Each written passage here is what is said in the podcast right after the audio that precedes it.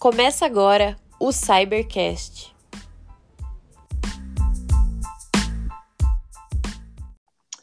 Olá, sejam muito bem-vindos a mais um episódio do Cybercast. Na apresentação, eu, Wagner de Souza. E eu, Sabrina Fernandes. Sejam muito bem-vindos. Hoje iremos começar falando da evolução das mídias e das ideias de como que os meios de comunicação anteriores serão superados e até mesmo descartados, além da forma de como aconteceu a invenção da televisão em relação ao cinema e ao próprio rádio.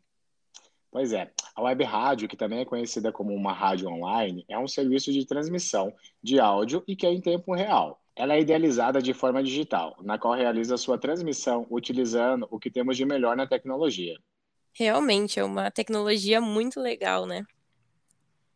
Então, Wagner, começam também a surgir estações que só existem no cyberespaço, sem a necessidade de pertencerem a grupos previamente existentes.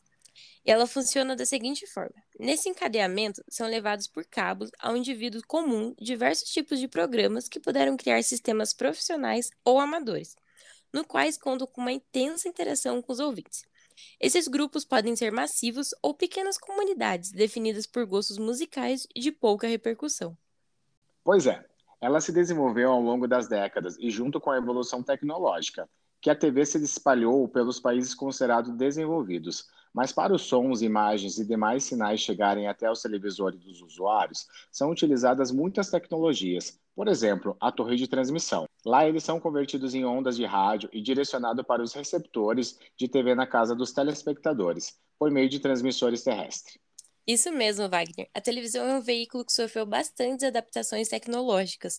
E ela passou por muita coisa até ela ser a TV que a gente tem hoje em dia, aquela TV fininha, em cores e ao vivo, né? Muito diferente do que era antigamente.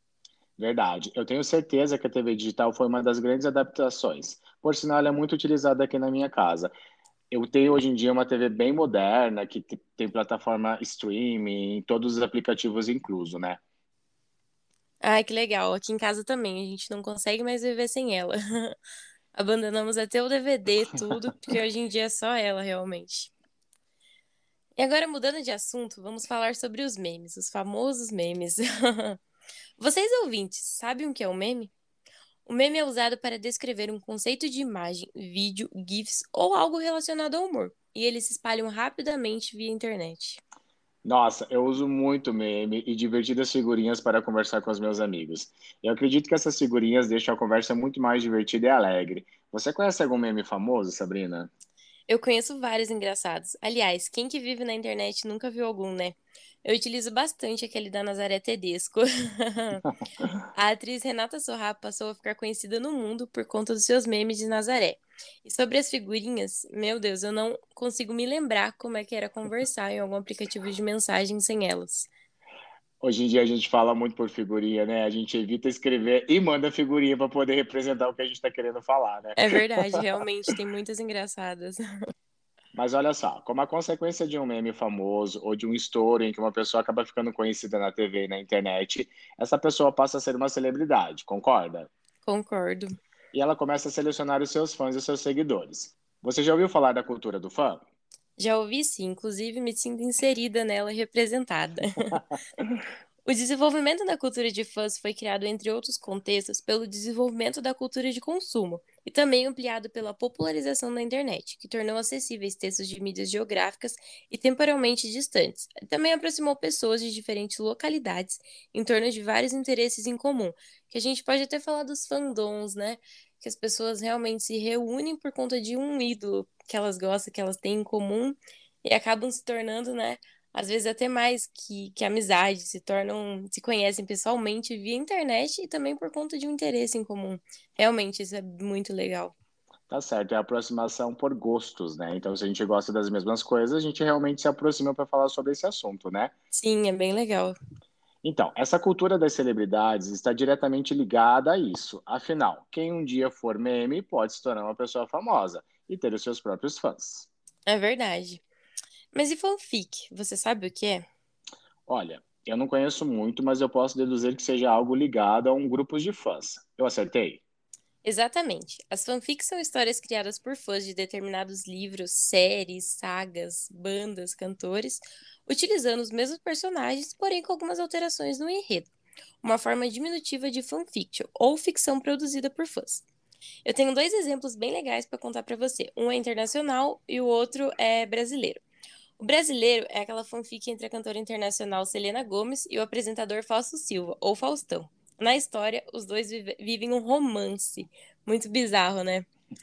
Tem também um outro caso que era uma fanfic e que acabou se tornando um livro. Eu não vou lembrar o nome, mas também é um livro de maior sucesso que virou até filme posteriormente. Olha, realmente nunca tinha ouvido falar sobre isso. Mas, Sabrina, se nós temos fãs, então a gente passa a ter um consumidor que gosta e curte do, do produto que a gente acaba gerando, concorda? Concordo. Seja ele um meme, ou seja um cantor, ou uma possível subcelebridade. Então, na era da mídia de massa, Saber da compreensão da relação entre os indivíduos e as pessoas que não querem somente acompanhar, por exemplo, uma partida de futebol, uma série de TV, ou somente ouvir um álbum de seu artista preferido. Eu acho que hoje em dia as pessoas querem poder modificar, elas se adaptam e acabam interagindo também. Essas pessoas querem de algum jeito participar da produção daquilo que acabam consumindo, passando assim a dar uma boa audiência ou consumindo aquele produto que a pessoa normalmente mais gosta. É assim mesmo, a gente pode ver muito isso, né? hoje em dia com os fãs. Eu, por exemplo, quando eu gosto de uma banda, eu sigo ela nas redes sociais, compro coisas referentes a ela, vou aos shows, logicamente que em tempos sem pandemia. Bom, eu não sou muito diferente de tudo isso, não. Eu sou mega fã da cantora Anitta, tenho que confessar. eu já fui a 16 shows delas, acredita? Meu Deus. e você? Então, eu falei da Anitta, mas eu também não sou diferente com o Santana. Eu já fui a 14 shows dele, que eu me lembre. e sobre os games, eu adoro jogar. Hoje em dia eu jogo bastante Free Fire, mas eu comecei na minha vida de games assim, jogando Super Nintendo. Isso mesmo. Eu nasci na era 2000, mas joguei no Super Nintendo. E olha, era uma diversão imensa. Olha, eu, hoje em dia eu só jogo Candy Crush. eu sou que é o mais facilzinho. Eu sou muito ruim de jogos. Mas você sabia que desde a década dos anos 80, é a década em que chegam os videogames no Brasil, essa cultura vem se tornando muito popular. Inicialmente, os famosos fliperamas que ficavam em salões de jogos foram provavelmente os responsáveis por iniciar essa cultura. Os gêneros em que os games casuais jogam variam muito, já que eles não possuem um console específico para jogar os seus jogos. Nossa, realmente, essa história do, dos videogames, né? Como os games chegaram no Brasil é muito legal. E esse final que você falou que os gamers, eles. Os jogos que eles jogam variam. Eu sigo, por exemplo, jogador de Free Fire, que às vezes eu vejo live, ele tá jogando outros jogos. Então, realmente, é algo muito interessante da gente ver. Mas mudando completamente de assunto novamente, também para a gente poder fechar a edição de hoje, vamos falar rapidamente sobre a ciberdemocracia. Ela é, primeiro de tudo, uma forma do cidadão acompanhar os projetos de cada político, desde os vereadores até presidente da República. Também ver como é que as coisas andam, né?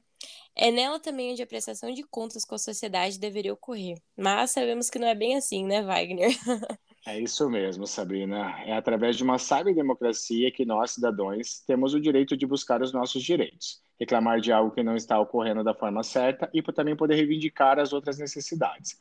No meio disso tudo, temos a mediatização, que podemos tratá-la como um processo evolutivo, na qual o indivíduo vive a sua vida na forma midiática, uma realidade em que não se consegue separar esses dois mundos, fora e dentro da mídia.